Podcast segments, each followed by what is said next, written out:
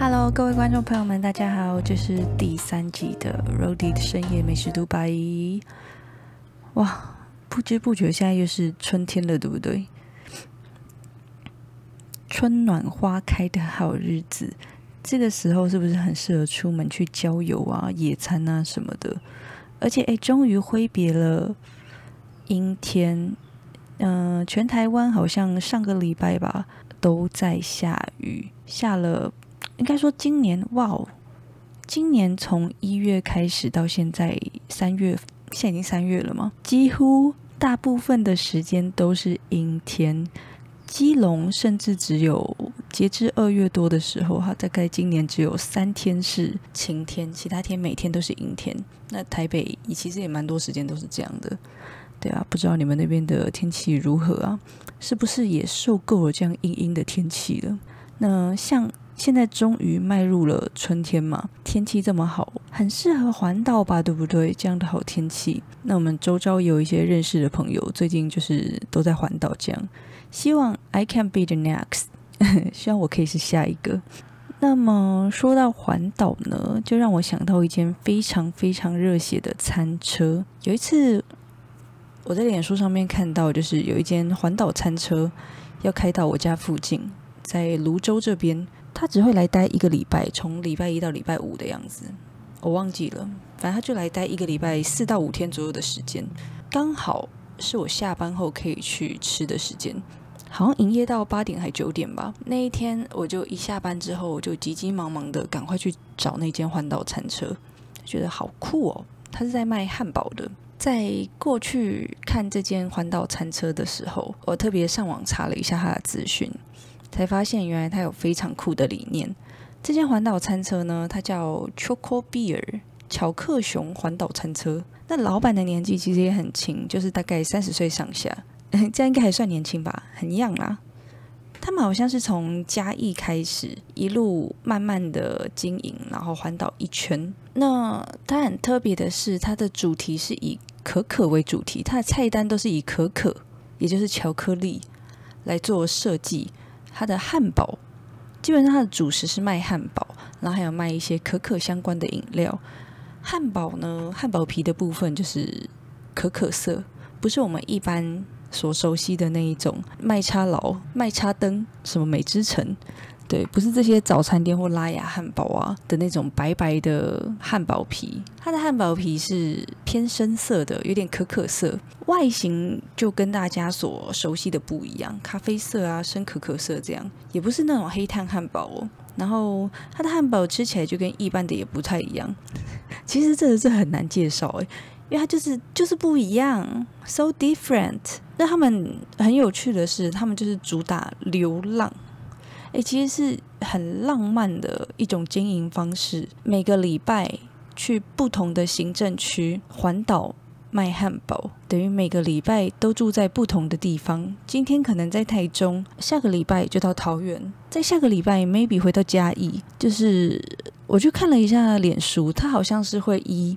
粉丝们敲碗的程度来看，要去哪里摆摊？譬如说，有些人会推荐他们说：“哎，我们下个月我们台中的哪里哪里，然后有市集活动什么的，或许你们可以来摆摊之类的。”或者粉丝疯狂敲碗，就哦，我住在新北，希望就是最近可以吃到，真的很想念你们。他们会依这些留言来判断，然后来分享，看看说：“哎，或许这个地方可以去一下。”那将主题定在可可，我觉得基本上就是一件相当讨喜的事情。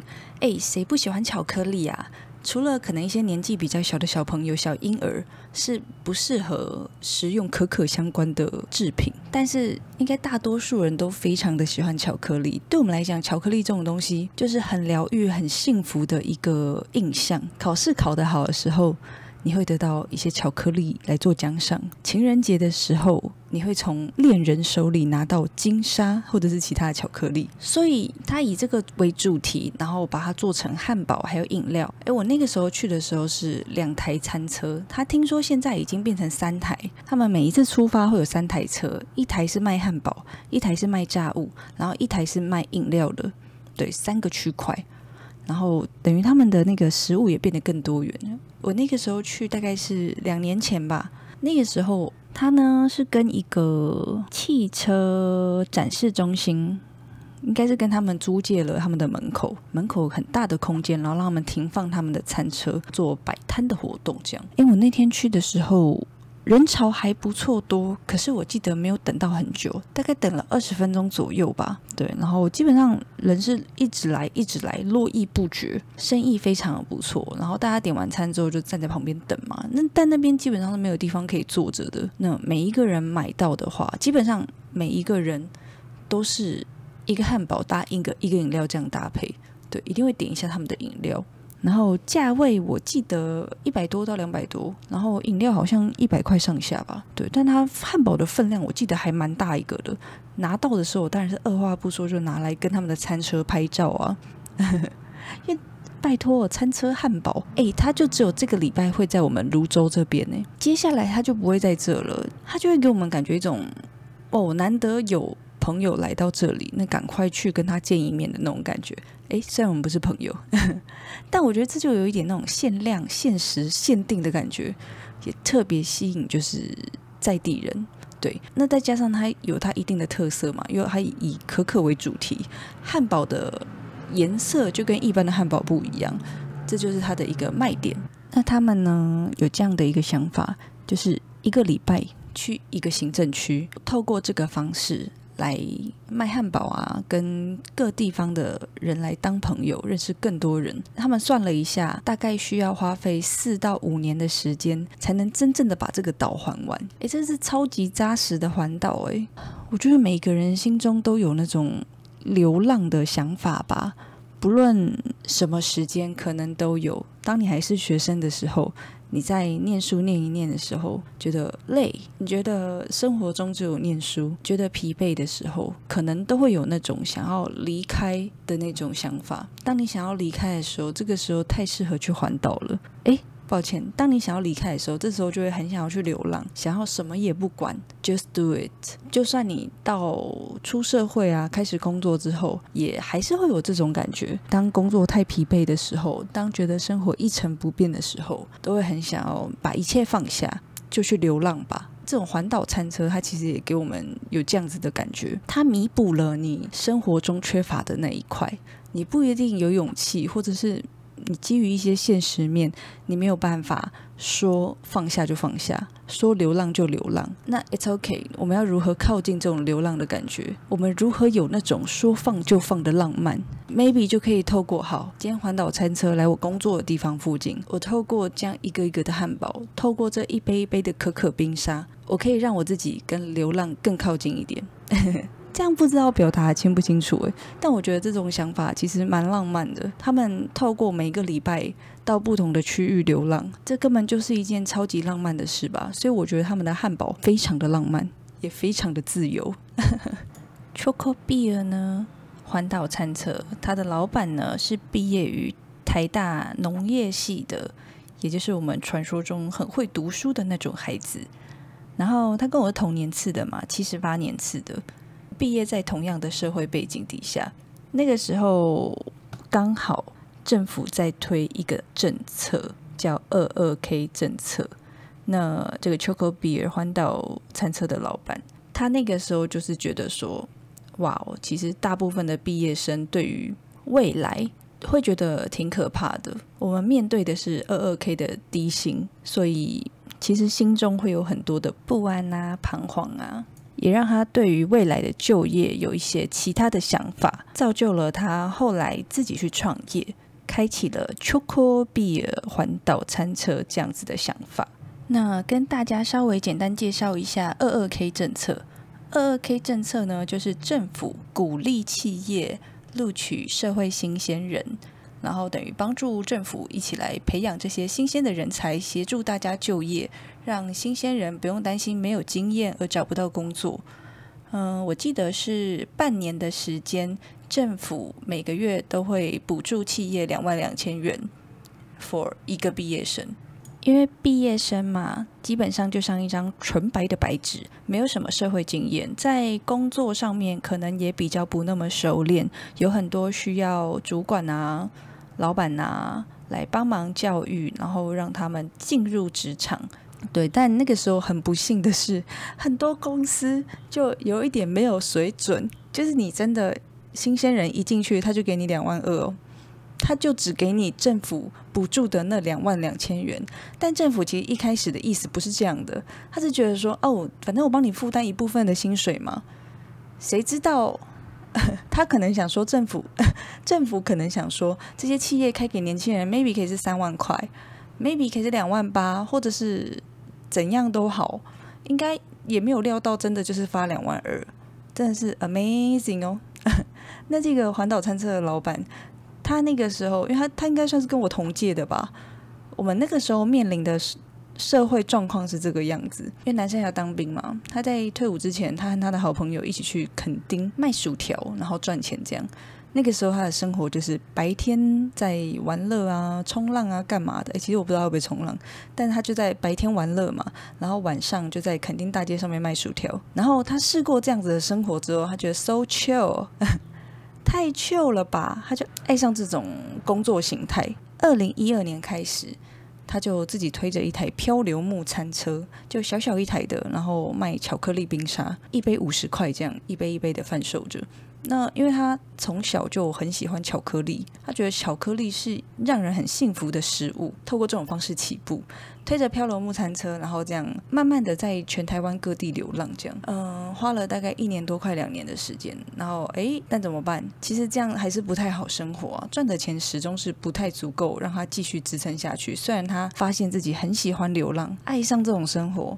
很想要继续下去，但现实的来了吗？钱不够能怎么办？这个时候，他也开始规划下一步的蓝图。他想要帮自己弄一台大大的餐车，可以解决水电问题。不像他本来就有漂流木餐车，就那种手推车了。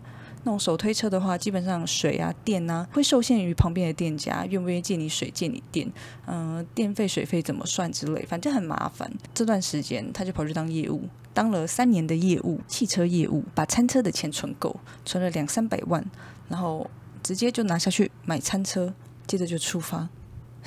他就说他觉得他很喜欢巧克力，也很喜欢交朋友。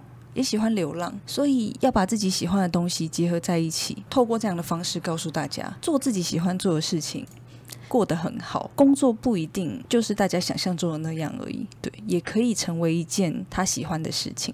我看到他受访的影片的时候，我就觉得哇，非常的感动诶。尤其当记者问他说：“觉得你现在过的这样的生活，你觉得幸福吗？”他毫不犹豫的说：“他觉得很幸福，很完美。”有老婆有孩子，然后做着自己喜欢的工作，还能到处流浪，到处认识朋友，同时能够应付自己的生活所需，不会过得苦哈哈什么的。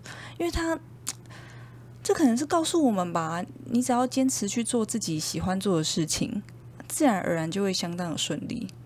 哎，这同时也鼓励大家，反正我也觉得蛮受到他的鼓励的，对啊，非常的热血。超帅，maybe 也是因为这样，他很有热情的在做这件事情，也感染到，也透过粉丝团啊什么的，或者是现场的客人，能够感染到他这股热情，进而就是觉得这一份汉堡，这一杯可可冰沙，吃起来喝起来特别的不一样。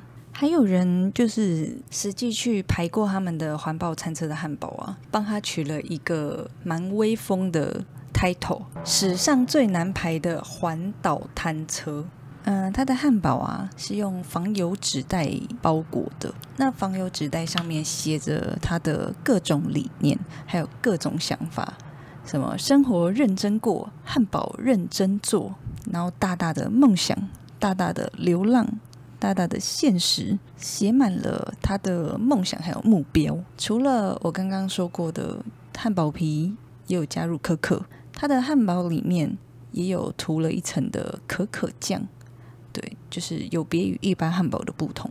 然后加上他们自己手打的汉堡排，加上生菜呀、番茄啊，或者是 cheese 啊、花生酱之类的，就成为一颗他们的招牌汉堡。透过这种梦想、浪漫、热血，还有对食物的用心。也让这间 Choco Beer 环岛餐车成为一间就是很有自己风格的店。大家要知道，环岛卖东西这件事情本身就很难，对吧？水啊、电啊、住宿啊、交通啊，全部都是问题。那要如何一一解决、一一克服？因为他很清楚他要的是什么，他知道他要过的是什么样的生活，所以他很努力的把这些东西一一克服，打响了他的知名度。对，在年轻族群的这些朋友们，或者十几、二十岁、二十三十岁的人们，都蛮喜欢的。有时候他店都还没开，他才车子刚停好而已，就有客人来等，等待时间可能会三十分钟，甚至我有看到有人等了一个半小时。都还没有买到，这样就是有时候真的生意实在是太好了，成为那种大排长龙的排队名店。只是因为它毕竟是环岛嘛，不是每一个地方都会接受一个路边摊车卖汉堡卖到一颗要卖一百二、一百五、一百八。对，有一些地方我猜应该是卖不起来，就有一些地方可能没有办法接受这样的价位，所以在各地受到欢迎的程度就会不一样，是不是？那我那个时候在泸州这边的时候，他的生意还不错，可是不会到让我等到那么久。那有一些地方可能比较热门的区域就会等到那么久。大家也可以去脸书上面就是搜寻他们的粉砖，C H O C O B E A R。这样应该就找得到吧？搜寻他们的粉砖，然后就可以看他们每个礼拜都会公布下一个礼拜要去哪个县市。诶，不对，他好像是公布一个月的。我看他最新的贴文，好像是一次公布整个三月。他们每个礼拜会在哪些地方？这样，那给大家参考看看。那说到环岛这件事情，我又想到曾经有采访过一个屏东的美式餐厅的老板，他就有环岛卖汉堡的经验，而且他连续做了好几年。但他环岛卖汉堡是公益性质的，因为他本身是经营美式餐厅的。那他每年会规划一次环岛卖汉堡，在各地卖汉堡赚到的钱。他会把它拿去附近的育幼院。假设他今天还到了台南，那他在台南卖完汉堡之后，他就会把这些钱带去台南那边的育幼院买食材，带小朋友们一起做汉堡、吃汉堡，这样也算是一个回馈社会的活动。他透过这件事情有上过好几次媒体。那基本上，他的社群号召力也非常的强。他大概每一次会花大约两到三个月的时间，应该说每一次的环岛义卖活动会花费他大约三两到三个月的时间。那他每到一个地方之前，譬如说他现在到台南了，下一个地方要去彰化，他就会提早先说他几月几号到几月几号到彰化。那有没有朋友？可以提供场地啊，或者是住宿啊之类的，大家互相合作。